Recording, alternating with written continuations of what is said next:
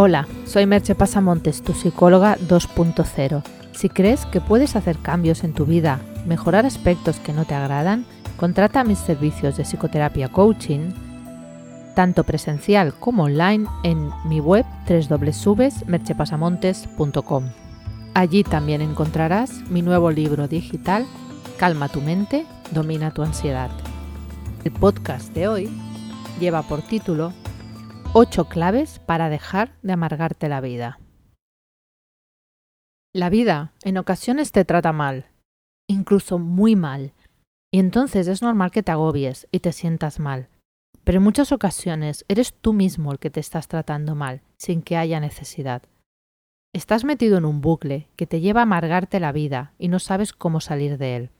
Ese es uno de los trabajos que hago en terapia, ayudar a la gente a que se dé cuenta de cómo se están amargando ellos solos la vida y de ese modo puedan empezar a vivir de otra manera. Con solo saberlo no suele ser suficiente para cambiar.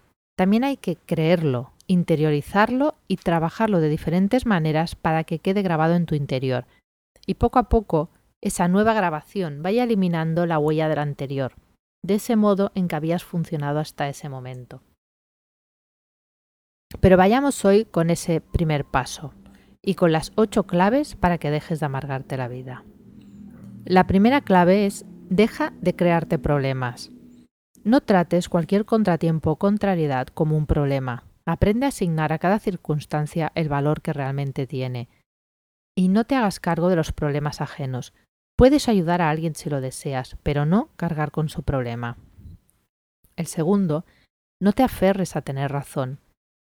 No trates de tener la verdad absoluta y creer que tu mapa mental, tu forma de ver el mundo son los únicos adecuados. Son solo una manera más de ver el mundo, y lo puedes cambiar si eso no te ayuda a ser feliz. No luches por mantener una visión del mundo que te hace infeliz. La tercera. Empieza a vivir más el presente. Disfruta del presente, del aquí y ahora. No esperes a que suceda algo especial para empezar a ser feliz. Tampoco te refugies en el pasado, pensando que lo que ya pasó era realmente lo bueno.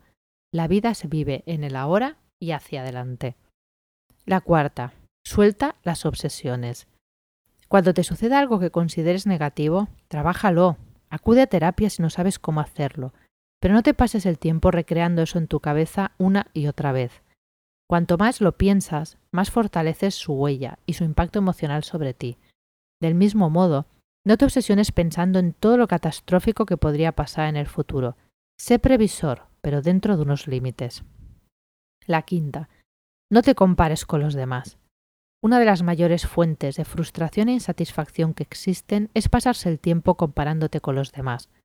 Porque además, no sueles hacerlo con la totalidad del otro, sino observando una característica particular de la otra persona que tú crees no tener y así vas buscando en cada persona aquello de lo que crees carecer, sintiéndote al final un completo desastre. La sexta. Perdónate a ti mismo. Es posible que te hayas equivocado, que hayas metido la pata, y no una vez, sino en repetidas ocasiones. Pero eso no es motivo para que te fustigues y te culpes continuamente por ello, ni tampoco para que te, te atribuyas la culpa en situaciones que no dependían de ti. Toma la responsabilidad, sin culpas, de lo que sí la tengas y suelta el resto. La séptima, no te tomes la vida tan en serio. Claro que hay asuntos graves en esta vida y merecen que te los tomes con seriedad, pero hay muchos otros que no son tan serios, o que no lo son en absoluto. Si no estás seguro de la seriedad de algo, piensa en lo siguiente. Si vieras esa situación en una serie televisiva, ¿te parecería divertida? Si la respuesta es sí, te la estás tomando a la tremenda. Y la octava, Acéptate a ti mismo. Posiblemente esta sea la más importante. Valora tus cualidades y potencialas. Acepta tus carencias y minimízalas. No pretendas ser quien no eres. Todas estas ideas, si las aplicas, y obviamente si no sabes cómo hacerlo te puedo ayudar, que para eso estamos, te van a servir para dejar de amargarte la vida.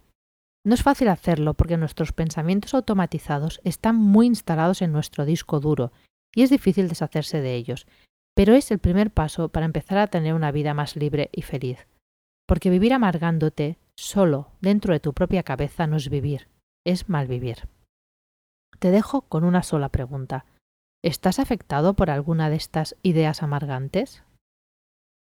Hasta aquí el podcast de hoy. Ya sabes que si entras en mi web www.merchepasamontes.com encontrarás más información del hablado en el podcast, mis servicios profesionales y mis libros digitales. Te espero, como siempre, en el próximo podcast. Bye bye.